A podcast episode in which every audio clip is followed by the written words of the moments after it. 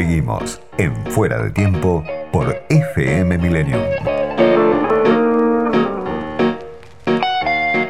Lucas Rubinich es especialista en sociología de la cultura, fue director de la carrera de sociología de la Universidad de Buenos Aires, fue director también de la revista Apuntes de Investigación y hoy forma parte, además, de una serie de proyectos donde se permite discutir alguno de los puntos, los ejes básicos del sentido común. Uno de ellos es Grandes Alamedas, otro es el malestar sociológico, y me interesaba esta tarde charlar con Lucas Rubinich para escuchar un punto de vista que quizá pocas veces tenemos la, posibilidad de escuchar. Lucas, soy Diego Genut, gracias por atenderme. Eh, un gusto, Diego, eh, un gusto para mí. Para mí también. Bueno, estuve leyendo algo de lo que venís escribiendo y publicando y me interesaba empezar un poco por el marco de la pandemia, ¿no? En este contexto en el que la pandemia viene a poner en crisis, se supone, alguna de las ideas vigentes y hay perspectivas distintas, ¿no? Eh, algunos son optimistas, otros son pesimistas y, leía uno de, tus artículos donde vos decías, bueno, hay dos pronósticos, dos epifanías y que muchas veces coinciden, aunque son miradas antagónicas, pero coinciden en que se despegan del angustiante mundo real muchas veces, ¿no? Los que dicen esto termina de esta manera o termina de tal otra. ¿Cómo lo podés contar para la audiencia esta tarde lo que, lo que estuviste pensando y escribiendo acerca de, lo que representa la pandemia en este momento, obviamente a, nivel global, pero también pensando un poco desde nuestro lugar, ¿no? desde, desde Argentina, desde el fin del mundo? Bueno, para mí era bastante eh, es, importante eh, dar cuenta de la las miradas sobre la pandemia y problematizar esas miradas en relación a nuestra sociedad. Yo, lo que yo digo, bueno, la crisis que produce la pandemia genera discursos, por ejemplo, aquellos que suponen que efectivamente tiene que haber una recuperación de un actor desvalorizado como es el Estado, para contener este tipo de situaciones. Y por otro lado, están aquellos que este, miran muy críticamente porque aparece el Estado como un Estado eh, autoritario, eh, metiéndose en la vida cotidiana de los individuos. Realmente yo creo que la discusión esa tiene agujeros importantes. Uno tiene que ver ¿Cuál es la cuestión eh, más presente, analizar en términos prácticos qué es lo que está ocurriendo en el momento? Y a mí me parece que las crisis, efectivamente, para los que tienen miradas optimistas, efectivamente una crisis eh, como esta tiene una oportunidad de, revalorizar el papel del Estado. Ahora bien, eh, no hay que subestimar las fuerzas predominantes que de distintos lados y con distintos intereses económicos y culturales tienen una mirada diferente, que es eh, la pandemia aparece como si fuese eh, un elemento que limita la circulación de la fuerza de trabajo por un lado, en el nivel del interés económico, y por otro lado restringe las libertades individuales. Yo digo, mira, la verdad, eh, nosotros nos encontramos con una cultura predominante y esa cultura predominante pone al Estado en un lugar absolutamente subalterno. Y eso se corrobora básicamente en cómo funcionaron, aún con voluntad estatal de hacer cumplir las reglas, eh, hay situaciones que te generan desconcierto, porque hay actores nuevos que son productores de anomia, porque el Estado trata de encontrar ciertas formas de disciplinamiento que tienen que ver, son históricas, para eh, contener la pandemia, y por otro lado tenés desconfianzas, porque esas desconfianzas son producidas ideológicamente y son surgidas, entre comillas, espontáneamente, ligadas a esa producción ideológica más general, y también a que no existen discursos alternativos fuertes acerca de otro modelo de sociedad. El modelo de sociedad predominante es un modelo de sociedad en donde el individuo es el eje, digamos, y donde las instituciones como el Estado, como los sindicatos, y yo diría que inclusive los partidos políticos, son como instancias que aparecen como obstaculizando la libertad individual. En ese sentido, digo, es que funciona este contexto en pandemia. Vos tenés voluntad estatal de producir cierto disciplinamiento, pero tenés partidos políticos que tienen la mirada ligada a la cultura predominante, tenés asociaciones eh, minorías que trabajan muy activamente en reivindicación de la libertad individual y que generan en principio desconfianza. El miedo de la pandemia hace que de todas maneras exista cierto disciplinamiento y cierto acatamiento a las autoridades sanitarias, pero eh, no es eh, una autoridad fuerte, única, porque en este contexto, si hay algo que está en discusión, es el papel del Estado. Eh, y si hay algo que tiene un predominio extraordinario, es la idea de la libertad individual a rajatabla, a lo que sea. Ahora, Lucas, eh, justamente cuando uno habla y analiza, dice, bueno, ¿cuál es el contexto de la Argentina? ¿no? Eh, obviamente venimos de tres años, yo diría, de ajuste, los últimos años de Macri, este mismo año de pandemia que representa un ajuste sobre los ingresos.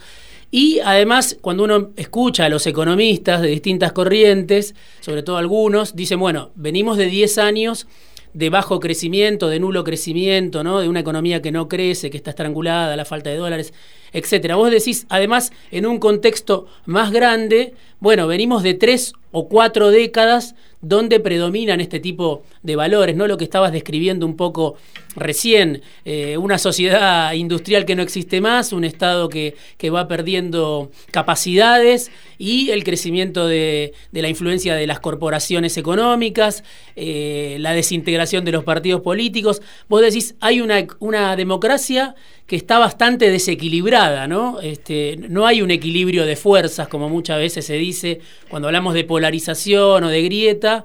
Vos decís, en realidad, esta democracia está desequilibrada con actores que, tomaron una gravitación importantísima en las últimas décadas y otros actores que la fueron perdiendo, ¿no? Y lo que es más, yo diría, no solo los actores explícitos que tienen un papel extraordinario, como son, digamos, para ser claro, digamos, si hay eh, dos elementos fundamentales que, digamos, eh, que, que expresan esta cultura predominante, son las corporaciones internacionales que por supuesto las corporaciones internacionales tienen relación con lo que uno antes podía llamar el imperialismo, con las potencias predominantes, pero es fundamentalmente la corporación internacional y el símbolo es el individuo. Entonces, en ese contexto es que las democracias aparecen absolutamente eh, subordinadas a esa mirada predominante. Por eso, a mi modo de ver, eh, esta cultura predominante tiene la posibilidad de eh, inclusive confrontar con el sistema democrático, porque el sistema democrático, sobre todo en los países periféricos, es un sistema democrático que solo se realiza para esta mirada predominante si se realiza bajo determinadas condiciones, que es el modelo a la chilena, digamos, que es básicamente una clase política relativamente y fuertemente a veces autonomizada de sus bases, que tiene consensos muy fuertes acerca de eh, estar inmersa en este clima predominante. Entonces, efectivamente, la idea de eh, la privatización de todo lo que pueda ser privatizable y eh, la represión de cualquier tipo de rebeldía es sostenida por el partido del gobierno en Chile, pero también por el Partido Socialista. Digamos, hay un contexto, hay, hay una clase política que fuertemente adhiere a estas miradas. Esa democracia es una democracia que aparece como democracia tolerada. Ahora, cualquier forma que intente reacomodar lo que es mirado desde esas perspectivas como instituciones arcaicas que tienen que ver con básicamente el papel de los sindicatos, partidos políticos que eh, fomenten la organización popular y reaviven la representación popular, eh, eh, partidos políticos que reivindiquen ciertas formas de inclusión, porque esta es una mirada que básicamente se aleja inclusive del clásico liberalismo. El clásico liberalismo, en términos por lo menos conceptuales, uno podría decir que eh, estaba el ciudadano que se realizaba si se realiza la ciudad. Acá hay individuos que eh, ganan o pierden.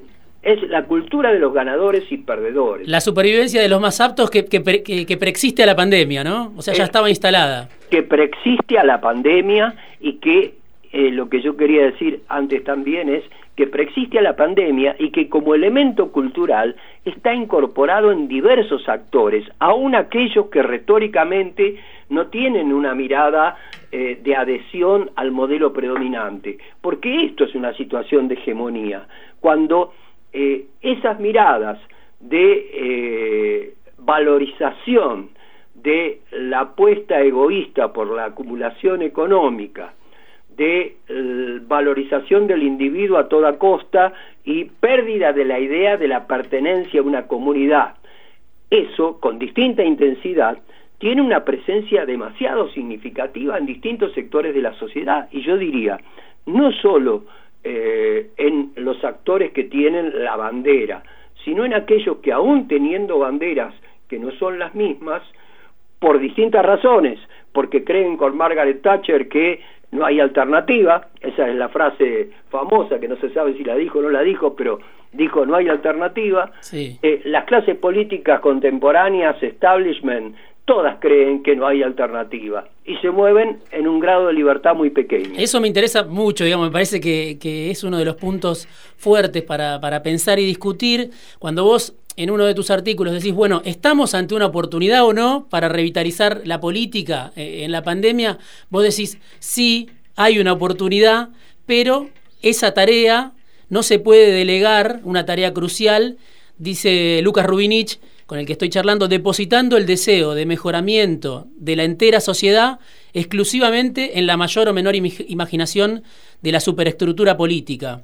O sea, si pensamos que solamente la dirigencia política va a aprovechar esa oportunidad, vamos a terminar perdiendo la oportunidad. Y después también decís, no es posible ilusionarse con cambios que recaigan solo en la habilidad, en la destreza mundana de actores de una clase política que adolece de falta de un ida y vuelta productivo con sus bases, ¿no? Este, y, retomando lo que decías, ¿no? Incluso eh, adherentes al gobierno o a sectores de la oposición que no comparten, si querés, eh, una democracia a la chilena, si, si, esos sectores que buscan una alternativa distinta, que buscan aprovechar este, las condiciones que genera la pandemia para, para una salida de otro tipo, delegan todo en un presidente, en un partido político que además no tiene vínculo, ¿no? Este, fluido con, su base social, bueno, estamos perdidos, ¿no? Yo creo que efectivamente es así, porque ahí viene la cuestión de cómo se construye fuerza política. Hmm. Entonces uno dice, bueno, eh, en realidad eh, es una cuestión de sociología básica. Vos decís, si vos no disponés de capital económico y disponés de eh, escaso capital político, eh, hay que ver qué significa esa construcción de capital político, porque a mí me preocupaba siempre decir algo, algo que es una verdad sociológica. La mera suma de votos individuales no supone fuerza política, porque lo que te da fuerza política es la existencia de un colectivo. El voto, cuando no hay organización popular, cuando no hay trabajo territorial, digamos, cuando no hay debate de temas fundamentales desde abajo, el voto es nada más que la suma de opiniones individuales. Y la suma de opiniones individuales hoy está y pasado mañana no existe más, o no sé si no existe más, pero se puede deteriorar mucho. Es un estado gaseoso, ¿no? Es todo absolutamente gaseoso. Mm. Lo que te da fuerza es la organización constructora de identidad. Vos decís, ¿Cómo se arma fuerza política si vos no tenés el poder económico? Y con la construcción colectiva de identidad. Y la construcción colectiva de identidad es un trabajo, es un trabajo de territorial. En cada manzana un militante discutiendo, debatiendo y no debatiendo con los payasos que aparecen en la televisión, sino debatiendo si es importante que exista un sistema jubilatorio, debatiendo si es importante que se pueda este, modificar el sistema redistributivo en la Argentina y que para eso exista la necesidad de modificar eh, el sistema impositivo. Digamos, eh, esas son discusiones fuertes que si se comienzan a plantear eh, como parte de una actividad de base territorial, cuando el dirigente propone una medida audaz, tiene un colchón sobre el que recostarse. Si no eh, propone la medida audaz y no existe nada detrás, eso te hace retroceder, como se dice comúnmente, en chancletas.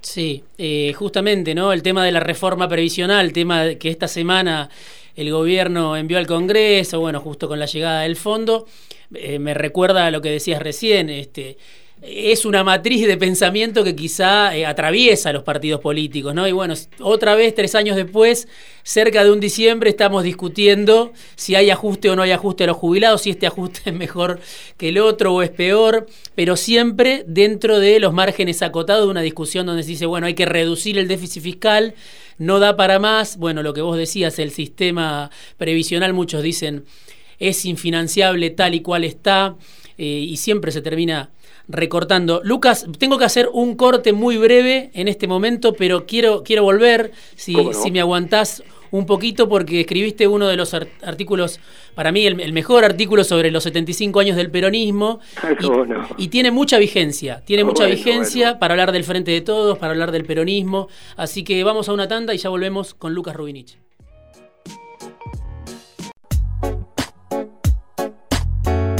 Editorial, análisis, conversaciones, entrevistas, fuera de tiempo. Con Diego Genud, un programa para dejar fluir las palabras.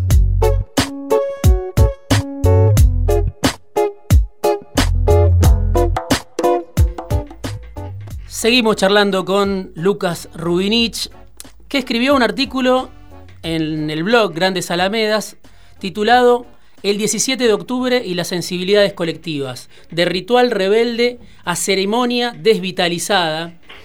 Y empieza Rubinich en, ese artículo, bueno, hablando por supuesto del peso histórico que tuvo el 17 de octubre. Era un artículo que publicó eh, más cerca de la fecha del, Día de la Lealtad, pero octubre vino, vino de efemérides, ¿no? La muerte de Néstor Kirchner, los 75 años del 17 de octubre, ahora viene también un aniversario del 17 de noviembre. El peronismo tiene, ¿no? E, ese, ese permanente movimiento eh, de recurrir, de volver a los símbolos, a la historia.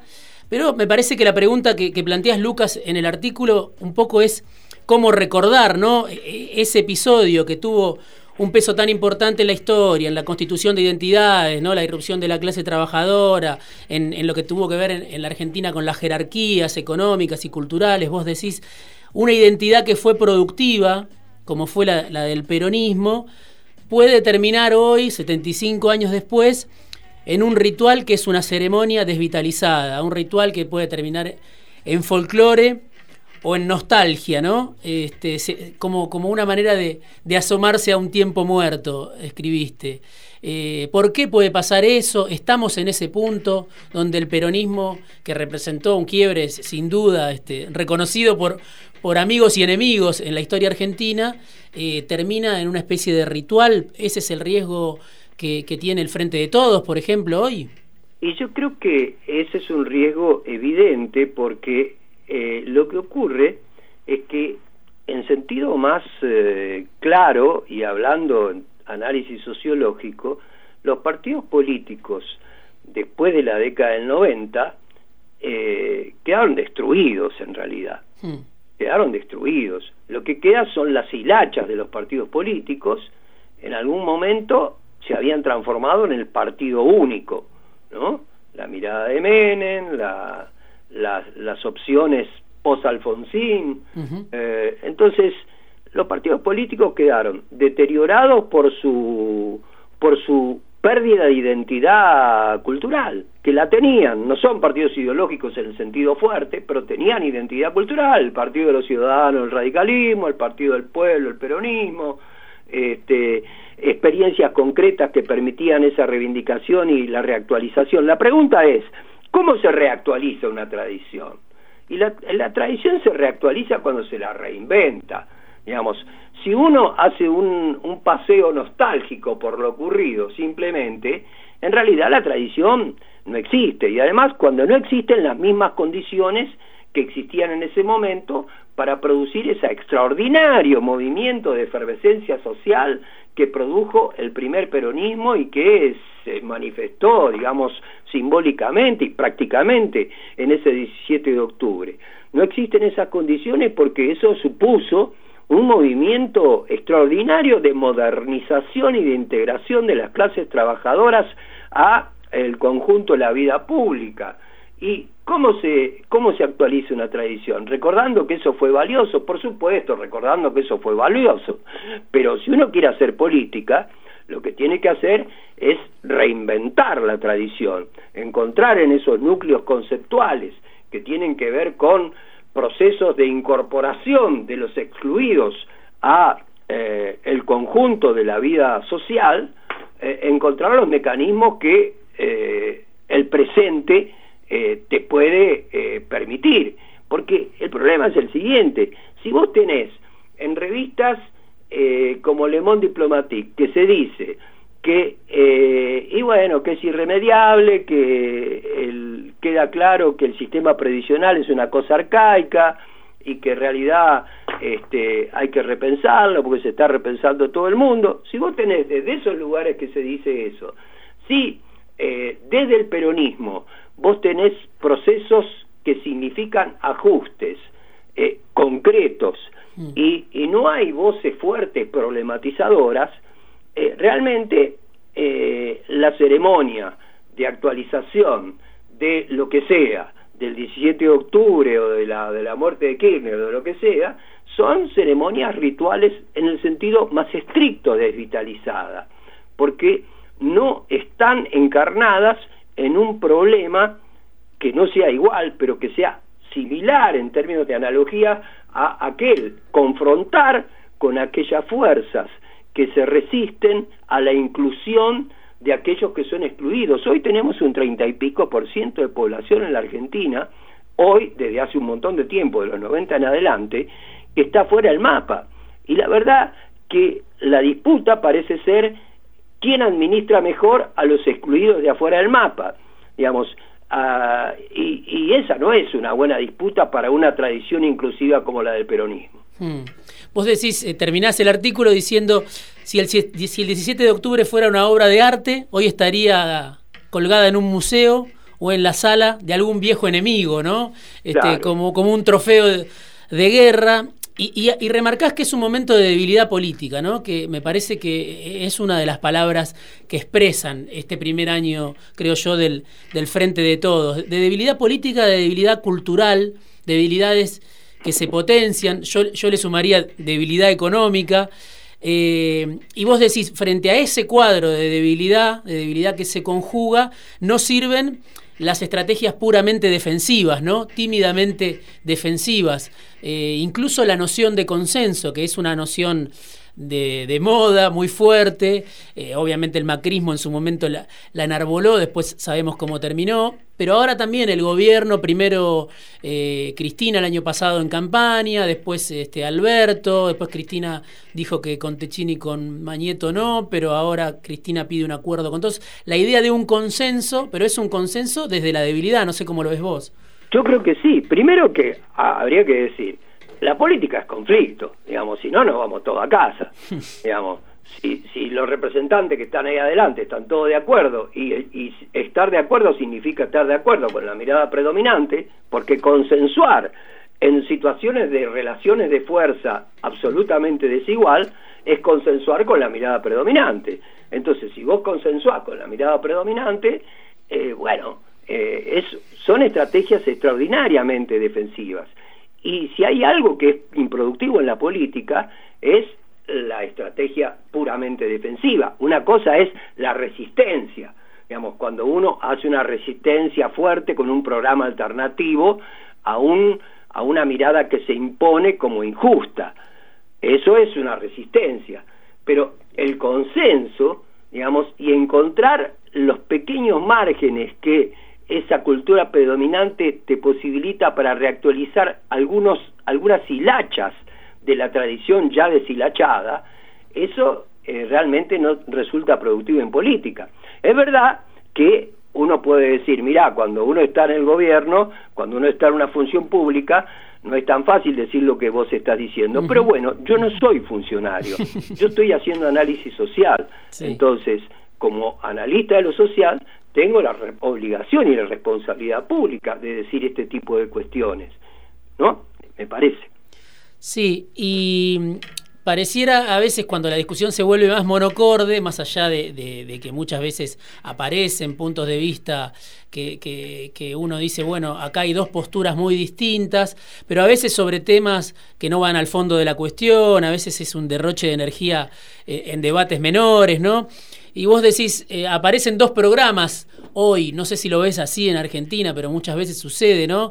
Eh, en esta situación de debilidad de, una democracia con un desequilibrio tan fuerte como el que planteás, las dos opciones son más fideos y menos represión o más represión y menos fideos, ¿no? Eh, eh, ¿Pensás que esa es la, disyuntiva hoy por hoy en, Argentina, por lo menos? Eso está dicho, obviamente, muy irónicamente y con un poco de bronca, pero, pero sin lugar a dudas, vos, vos encontrás en las miradas de los distintos sectores de la política, la preocupación que es esa. Vos seguramente tenés funcionarios eficientes con alguna tradición de sensibilidad social que tratarán, bueno, en este caso no ocurrió tan así, de no reprimir tanto mm. este, y de repartir mejor los fideos. Pero digo, esa opción, que es una caricatura de mi parte, digamos, esa opción, que si uno la mira más en serio, hay algo de cierto en realidad hay la aceptación de un status quo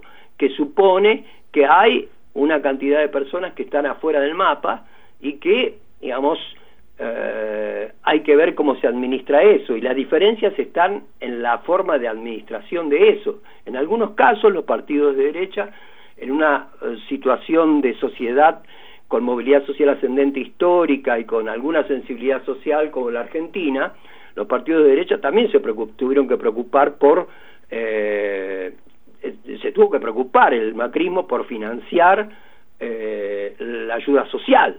No desfinanció la ayuda social, al contrario, fue muy bien financiada la ayuda social. Quiero decir, eh, lo que ocurre con este caso es que vos tenés otro tipo de miradas que tienen tradiciones sensibles a este, las formas de participación popular y qué sé yo, pero la verdad que en términos concretos no hay ninguno de los grandes partidos que esté proponiendo forma, ninguno de los partidos como el Frente de Todo, que, que esté proponiendo formas intensas de organización popular para afrontar esa cosa. Lo que hay son movimientos sociales eh, sinceros, eh, legítimos, fragmentados, que no tienen necesariamente relaciones directas con, eh, y orgánicas de ida y vuelta con el mundo partidario.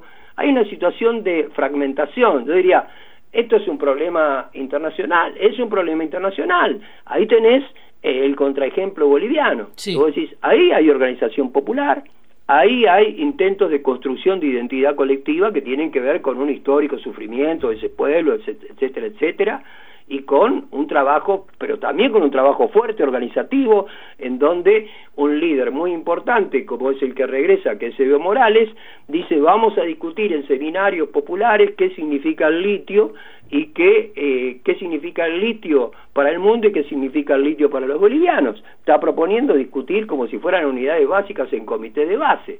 Eso es una forma de construcción de identidad colectiva que te permite a vos como dirigente cuando haces una medida que sin lugar a dudas es conflictiva, porque cuando vos arrebatás ganancias ah, a la cultura de la depredación, hay eh, respuestas, y esas respuestas son muy agresivas, y cuando vos no tenés todas las herramientas fuertes del sistema financiero, quedás en una situación de extrema desprotección. Esa situación de extrema desprotección se compensa si vos tenés movilización popular en el sentido fuerte de construcción de identidad colectiva que te permita hablar con tus bases sabiendo de tus bases de qué vos estás hablando.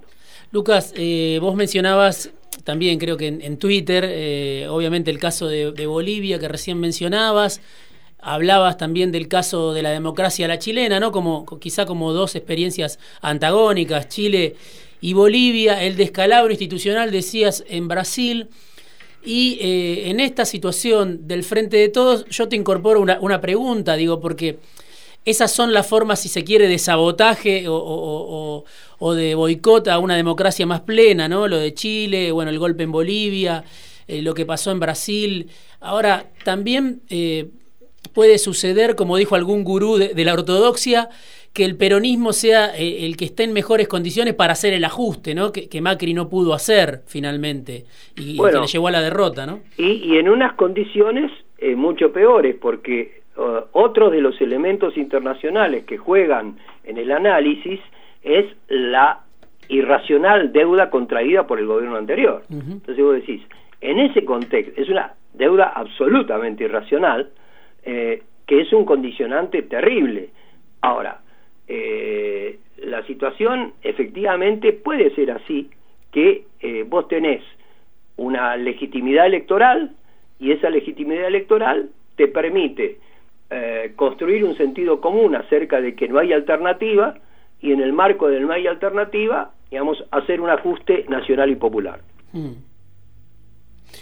¿De cuánta fuerza política, te preguntás, ¿no? Este, disponen los gobiernos con, alguna voluntad de, redistribución para producir este, una transformación en estos márgenes acotados, eh, eh, en este contexto difícil, desigual, este, con pesada herencia, con pandemia y con limitaciones propias también, como creo yo tiene el frente de todos, vos decís no basta la, negociación superestructural este, y eso, y el voto, nada más, apelar al voto, aguantar hasta la próxima elección y ver si en la próxima elección el 48% sigue respaldando al frente de todos, pase lo que pase.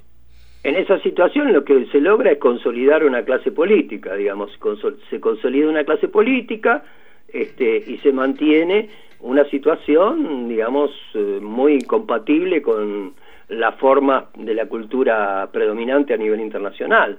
Entonces, eh, la verdad que es un panorama, que es el panorama que aparece como más eh, posible, pero es un panorama no demasiado optimista. Siempre el mundo de lo social es inesperado y de pronto a los diagnósticos más pesimistas pueden aparecer eh, golpes eh, de, timón que reencaucen la situación, situaciones no esperadas que te pongan en otro lugar. Pero en principio, en el análisis que, uno ve en el marco de estas situaciones, eh, uno ve esta situación, consolidación de una clase política. no es fácil tampoco, hay que ver qué es lo que ocurre, porque la sociedad argentina tiene una tradición eh, de movilidad social ascendente muy importante que a mi manera de ver se expresa en lo que yo llamaba una especie de sentimiento igualitario. Sentimiento igualitario quiere decir que eh, las personas creen que tienen derechos, digamos, sector, para decirlo así, sectores de la clase trabajadora integrada y los amplios sectores de las clases medias diferentes eh, creen que tienen derechos. Claro que esa manera de creer que se tienen derechos se puede transformar también en una cultura de eh, yo me conseguí mis derechos y transformarse en cultura individualista. Pero también cuando se ve que aparece como muy fuerte la idea de cercenamiento de esos derechos aún a los, a los sectores integrados, porque este tipo de políticas del fondo tienen consecuencias muy fuertes no solo para aquellos a los que eh, eh, los que están excluidos, sino también para los sectores integrados, hay que ver qué pasa con esos sectores integrados, cómo responden esos sectores integrados, si vitalizan eh, alguna política, eh, las tradiciones de estas políticas inclusivas que pueden llegar a expresarse en el frente de todos. Lucas, me estoy quedando sin tiempo, pero te hago una última mención, algo también que escribiste sobre las formas del debate, ¿no? Este que vos decís muchas veces estamos debatiendo sobre la punta de icebergs en el marco de una crisis importante, ¿no? Y que eso obstaculiza la construcción colectiva de opinión sobre aspectos estructurales. Es, es decir, discutimos datos superficiales, dato superficial contra dato superficial y eso me parece también importante, ¿no? Porque en, el marco de esto que decías, que a veces es difícil desde el gobierno alterar el curso de, una dinámica, bueno, por, empezar se puede este, iniciar e, ese movimiento contracíclico dejando de discutir cosas que, que no merecen la pena, ¿no?